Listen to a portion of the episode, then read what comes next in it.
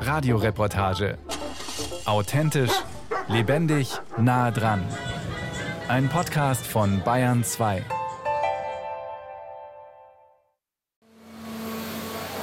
Die Lederproduktion ist ein langer Prozess. Am Ende entstehen etwa Gürtel, Taschen oder Möbel. Der erste Schritt beginnt aber im Schlachthof. Gerade werden hier bei Vion in Furt im Wald Rinder, die vor wenigen Minuten geschlachtet wurden, enthäutet. Ihre Körper hängen kopfüber an Haken herab. Sie fahren nacheinander hängend die Zerlegestraße immer ein Stück weiter. Die Schlachthofmitarbeiter mit weißen Schürzen, Gummistiefeln, Haarnetzen und Handschuhen stehen entlang dieser Straße. Jeder hat seine Aufgabe. Einer schneidet mit dem Messer ein Stück ins Fell, zieht es ein wenig herab, vorenthäutet also. Er muss aufpassen, nicht in die Haut zu schneiden, sonst verliert sie an Wert. Die restliche Enthäutung übernimmt eine Maschine, erklärt der Geschäftsführer vom Bion Schlachthof Markus Fischer. Das ist der Rollenenthäuter. Wir sagen Johnson, ist der Fachausdruck. Wir ziehen die Haut von oben nach unten ab. Dafür befestigen zwei Männer Ketten an den vorenthäuteten herabhängenden Fellstücken. Die Maschine rollt die Ketten ein und zieht dadurch das Fell ab. Das fällt in einen Schacht im Boden, unter dem ein Container steht. In dem werden alle noch warmen Häute der rund 300 Rinder, die heute geschlachtet wurden, gesammelt. So eine Rohhaut wiegt hier rund 50 Kilo. Die Enthäutung der Rinder ist der erste Schritt der Lederherstellung. Wir werden den Weg von Rinderhäuten verfolgen. Vom Schlachthof über den Häutehändler, eine Gerberei und eine Firma, die Gürtel und Taschen herstellt. Wie wird Leder in Deutschland hergestellt und vermarktet? Welche Auflagen gibt es? Darf es überhaupt noch Leder sein? Denn Leder ist ein Produkt mit zwei Seiten. Einerseits ist es ein langlebiges, robustes Naturprodukt. Bei der Lederherstellung wird ein Rohstoff verwendet, der ohnehin wegen der Fleischindustrie anfällt. Andererseits steht Leder immer wieder in der Kritik, wenn etwa bei Untersuchungen von Lederprodukten ein erhöhter Chrom-6-Wert festgestellt wird. Dieser entsteht bei Gerbfehlern und der Stoff gilt als krebserregend. Außerdem verbraucht die Lederherstellung viel Wasser und Tierschützer sind der Meinung, dass die Lederproduktion häufig mit Tierleid verbunden ist. Doch solange Menschen aber Fleisch essen oder Milchprodukte zu sich nehmen, werden Tiere geschlachtet und es werden Tierhäute anfallen. Insofern sind die Häute Abfallprodukte. Aber die Schlachthöfe verdienen auch an den Häuten, erklärt der Geschäftsführer des Vion Schlachthofs Markus Fischer. Die Haut wird im Schlachtpreis mit eingerechnet. Der Fleischpreis richtet sich auch nach dem, was wir für die Haut bekommen. Heißt, wenn der Lederpreis hoch ist, könnte das dazu führen, dass die Landwirte mehr für ihre Rinder, die sie zum Schlachthof bringen, bekommen. Vorausgesetzt, auch die Preise für Fleisch oder andere Nebenprodukte wie Blut, Fett und Innereien sind stabil.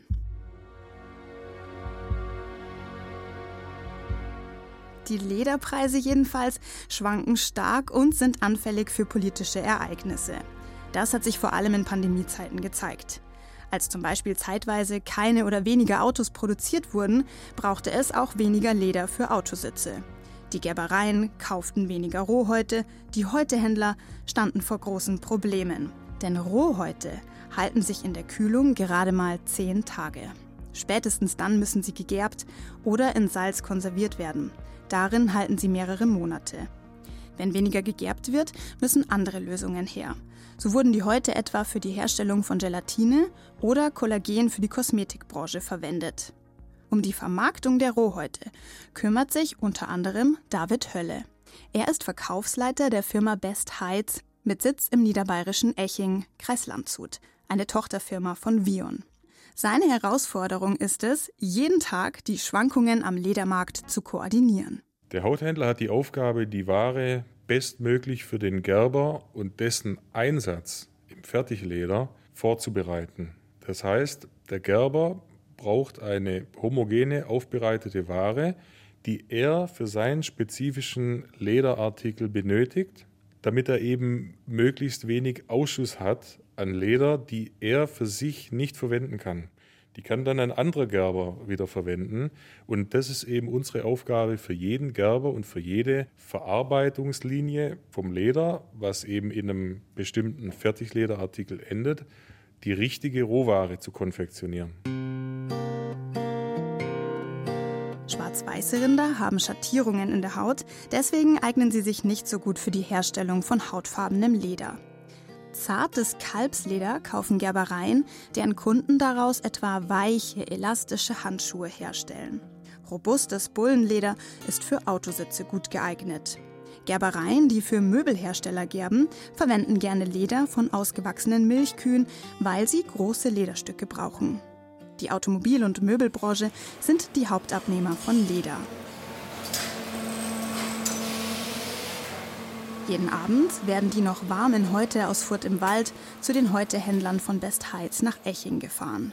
An jeder Haut wurde schon im Schlachthof ein kleines weißes Schild mit einer Kennzahl gehängt, sodass man die Haut über den Schlachthof bis zum Landwirt zurückverfolgen kann. Die Häutehändler scannen die Daten ein und kategorisieren die Häute. Dafür hängen sie sie auf, begutachten und sortieren sie, je nachdem, für welchen Kunden und welches Produkt die Häute geeignet sind. Erkennen Sie auf den Häuten viele Kratzer, etwa von Hornstößen oder vom Stacheldraht oder Stiche von Insekten, ist das ein Makel. Gerade im Automobilbereich, aber auch im hochwertigen Möbelbereich, da ist die Tendenz der letzten Jahre ganz klar und das führt sich auch weiter fort, dass die immer mehr einheitliche Rohware möchten. Und wenn die Rohware von Natur aus schon nicht einheitlich ist, dann wollen sie es über den Lederherstellungsprozess vereinheitlichen. Die Häute müssen nach der Anlieferung möglichst schnell auf 2 bis 4 Grad heruntergekühlt werden, um die natürlichen Verwesungsprozesse aufzuhalten. Und ab dem Moment ist für uns dann nur noch wichtig, wann haben wir von der einzelnen Verkaufskategorie eine verladefähige Menge zusammen, so wie sie der Kunde erwartet. Oberste Prämisse, dass wir immer schauen, dass die Ware, die frisch reinkommt, auch möglichst schnell wieder frisch rausgeht. Weil es saisonbedingt Schwankungen bei der Anzahl der Schlachtungen gibt, muss David Hölle mit den Gerbern vorbesprechen, mit wie vielen Häuten sie rechnen können. Die Prognosen erstellt er aus den Erfahrungen der letzten Jahre und abhängig von der Jahreszeit und anderen Entwicklungen in der Landwirtschaft. Sind etwa die Milchpreise hoch, bringen die Bauern weniger Milchkühe und Kälber zum Schlachten. Denn dann lohnt es sich für die Landwirte, viele Milchkühe zu halten und die Kälber zu Milchkühen großzuziehen. Kalte Monate gelten übrigens eher als Rindfleischmonate. Deswegen werden im Winter mehr Rinder geschlachtet als etwa im Sommer, wo wiederum mehr Schwein geschlachtet und zum Beispiel gegrillt wird. Heute Händler David Hölle muss all diese Aspekte mit einbeziehen und eine Just-in-Time-Anlieferung der gekühlten Rohhäute bei den Gerbern gewährleisten. Zu der Zeit muss dann die Rohware auch vor Ort sein, weil die entsprechend auch ihre Fässer eintakten oder die Befüllungen und die Rezepturen entsprechend vorbereiten. Die Rohhäute kommen also nach der Anlieferung bei den Gerbern direkt in die Gerbfässer.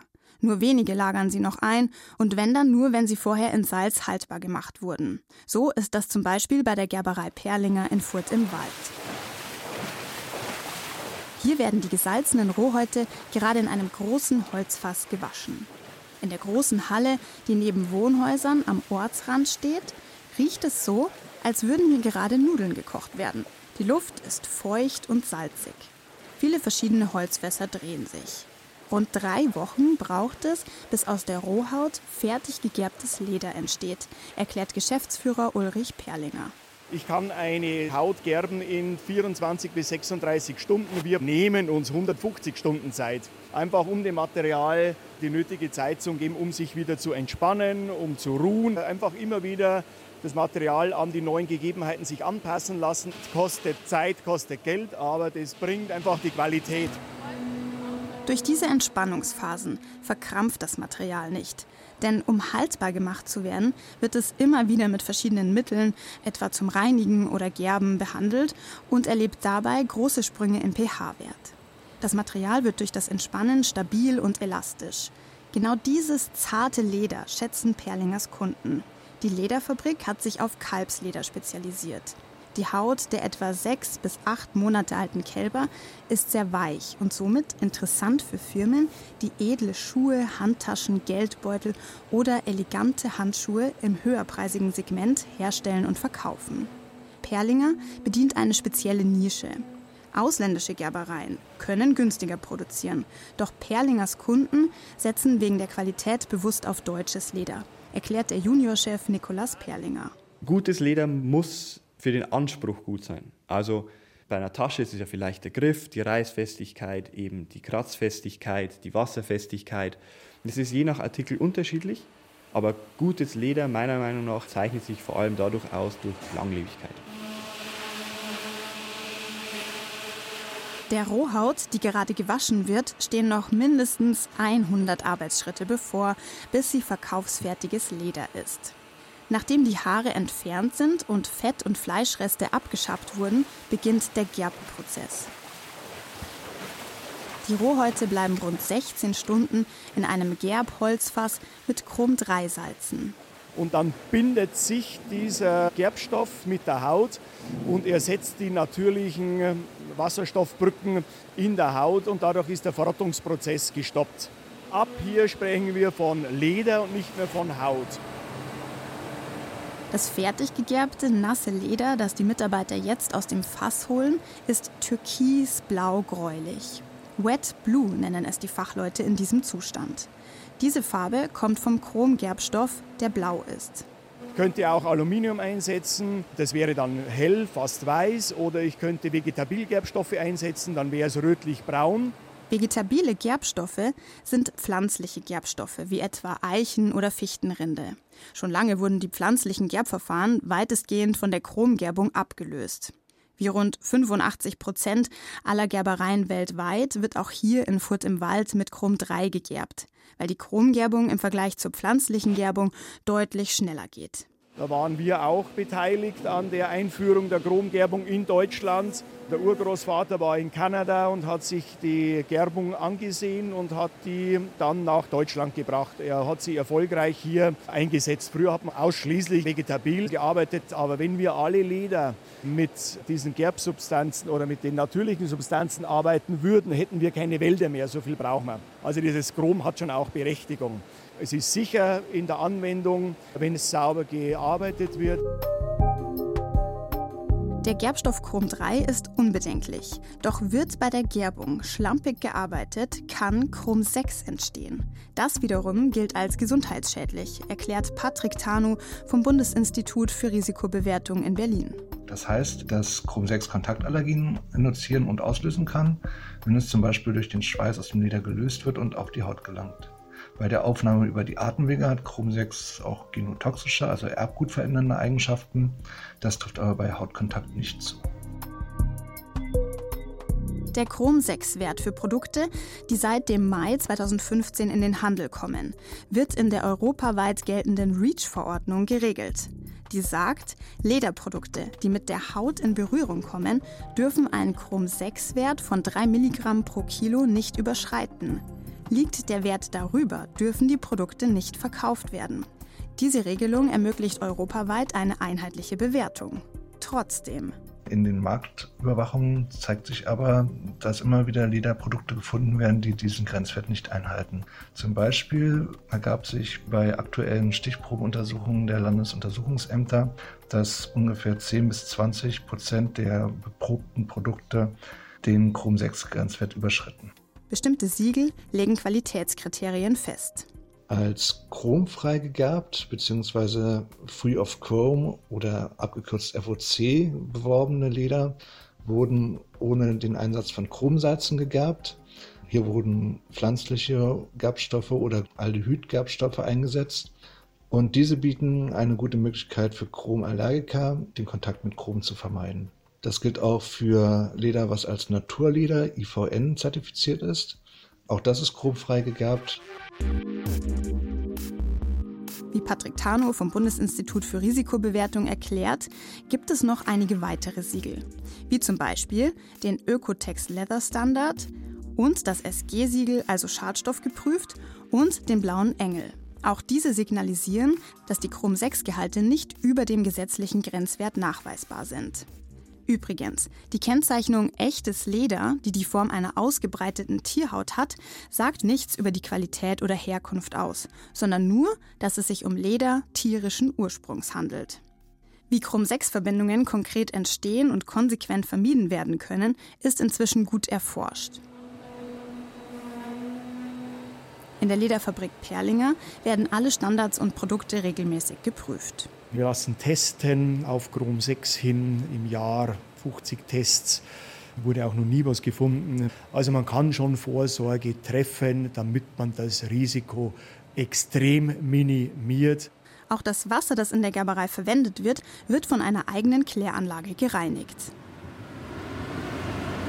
Das ist jetzt die so hauseigene Kläranlage. Genau, das ist unsere Wasseraufbereitung. Wir haben also im Hintergrund sieht man also an der Aue, das ist der Fluss.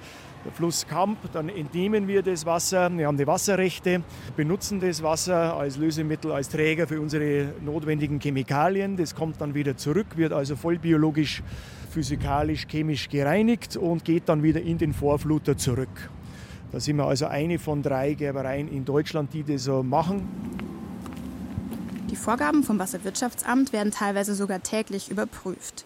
Das gereinigte Wasser geht wieder zurück in den Bach. Der Schmutzschlamm wird gepresst und dann als Sondermüll entsorgt. Zurück in der Halle. Ein Arbeitsschritt, den der Chef persönlich übernimmt, ist das Sortieren der Wet Blue, also der noch feuchten, bläulichen, frisch gegerbten Leder. Zwar haben die Häutehändler schon vorsortiert, trotzdem kommen jetzt, wo Haare, Fett und Fleisch wirklich komplett weg sind und das Leder ausgebreitet vor Ulrich Perlinger liegt, Naturmerkmale zum Vorschein, die vorher nicht zu erkennen waren. Da muss sich jede anschauen und muss individuell schauen, für welchen Zweck ist es am besten geeignet. Glattes, festes Leder eignet sich gut für Schuhe, weiches gut für Taschen oder Rucksäcke. Anhand der Oberfläche kann man auch viel ablesen, wie wurde das Tier gehalten, war es Freiland, war es nur im Stall, wie wurde es gepflegt. Da sieht man zum Beispiel, das ist eine häufige Beschädigung an Kalbfällen, das ist die Talerflechte, ist also eine Krankheit. Das Fell ist minderwertig. Mit der Hand fährt Perlinger über jedes Lederstück. Seine Augen folgen der Hand auf der Suche nach Mängeln. Auf einem Stück ist eine Narbe zu erkennen. Das heißt, das Tier ist irgendwo gestanden, hat mit der rechten Seite sich komplett aufgescheuert, geht als Oberleder nicht mehr, ist als Futterleder eben in den Schuhbereich rein, da kann man das verstecken. Je nach Haptik und Qualität kommen die Lederstücke auf unterschiedliche Stapel und werden auf die entsprechende Dicke zugeschnitten. Außerdem wird das Leder gefärbt und die Oberfläche so präpariert, dass das Leder vor Kratzern oder Verfärbungen geschützt ist. Sind alle Arbeitsschritte abgeschlossen, wird das Leder an Kunden verschickt, die dann die entsprechenden Produkte herstellen. Noch ist das Leder markiert. In jedes Lederstück ist ein Code eingestanzt. Und dann kann man das rückverfolgen bis zum Landwirt. Dann können wir eben feststellen, da ist bei der Schlachtung was schiefgelaufen, ist beim Transport was schiefgelaufen oder ist beim Landwirt was schiefgelaufen. Doch wird das Leder dann bearbeitet? Wird daraus etwa ein Schuh? Verschwimmt diese Nachvollziehbarkeit? Dann ist für den Verbraucher fast nicht mehr zu erkennen, wo der Rohstoff herkam und wie gegerbt wurde. Über den Preis lässt sich wohl manchmal erahnen, unter welchen Standards gearbeitet wurde, erklärt Nikolaus Perlinger. Es gibt eigentlich keine Zertifizierung für hochqualitatives Leder. Bei Leder regelt sich meistens schon etwas über den Preis. Also man kann es eigentlich, wenn man es jetzt nicht weiß, kann man eigentlich nicht sagen, wo es herkommt. Außer eine Firma macht sich den Aufwand und legt das offen.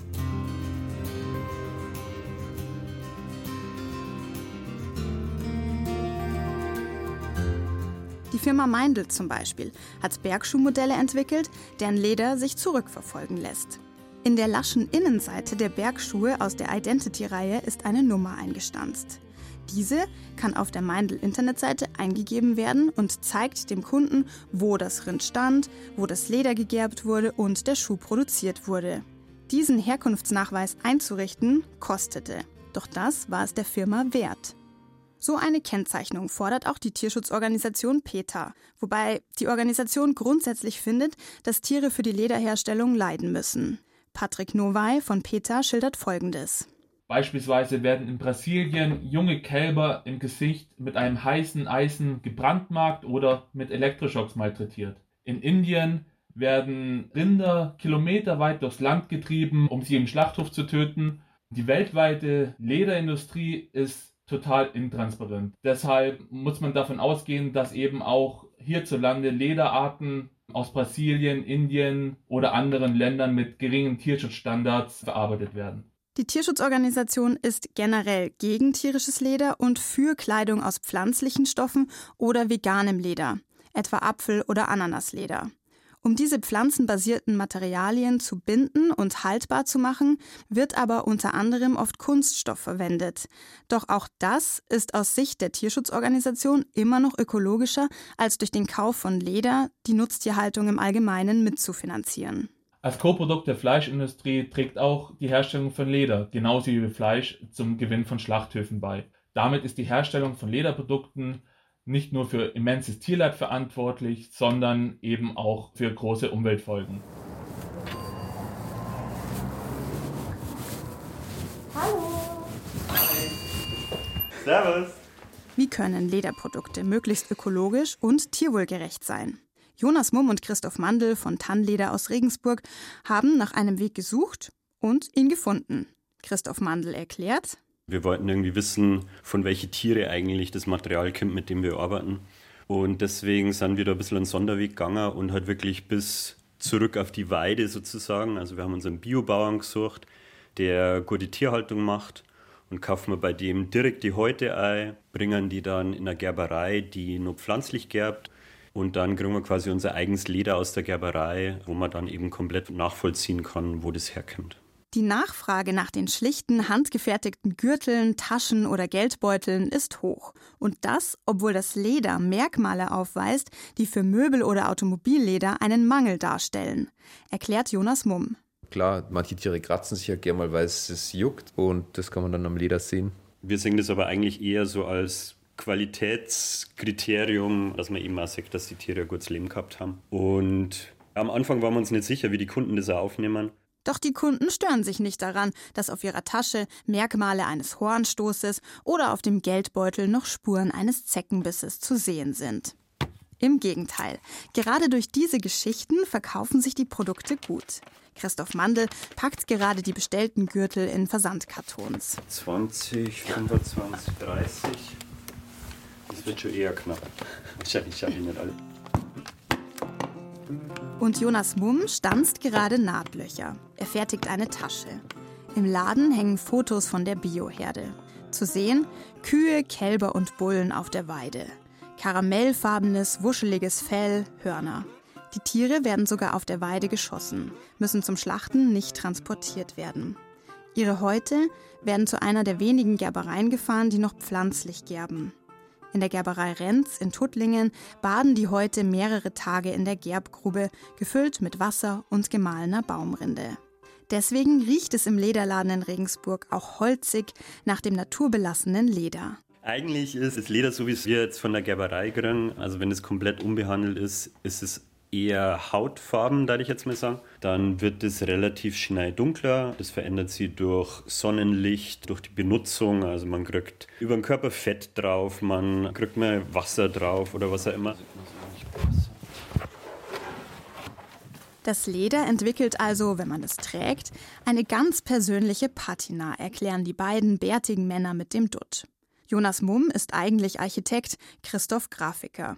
Doch ihre Begeisterung für Leder motivierte die Quereinsteiger, eine transparente Produktionskette aufzubauen. Auf die Frage, darf es noch Leder sein, sagen beide ja. Momentan ist so, dass alle Sachen, die ich als Alternativen kenne, die sind dann meistens halt irgendwelche Plastiksachen, die dann vielleicht auch nicht so lange halten und wo du wieder Müll produzierst damit. Und für uns, das, was wir jetzt machen, so die nachhaltigste Lösung, die wir uns vorstellen haben können. Also ein Material herzunehmen, das grundsätzlich sehr, sehr lang hält. Also ein Gürtel, den kannst du vererben im Endeffekt. Leder ist ein robustes, langlebiges Produkt. Die Häute fallen durch die Fleischindustrie ohnehin an, wobei der Lederpreis sich auch im Schlachtpreis, den die Bauern bekommen, widerspiegelt. Nicht jede Haut ist für jedes Produkt geeignet. Deshalb sortieren Häutehändler die am Schlachthof anfallenden Häute in der Regel vor. Die sortierte Ware wird an die entsprechenden Gerbereien verkauft. Die haben strikte Auflagen und beachten diese auch. Schwarze Schafe gibt es immer. Doch grundsätzlich modernisiert sich die Branche immer weiter, um konkurrenzfähig zu bleiben. Die Standards steigen. Die Gerber verkaufen wiederum ihre Ware an Firmen, die genau dieses Leder brauchen. Leder kann ganz unterschiedlich sein. Weich, fest, beschichtet, gefärbt oder naturbelassen. Ohne Naturmerkmale oder mit Spuren, die zum Beispiel erzählen, wie ein Rind sich einmal mit dem Horn gekratzt hat.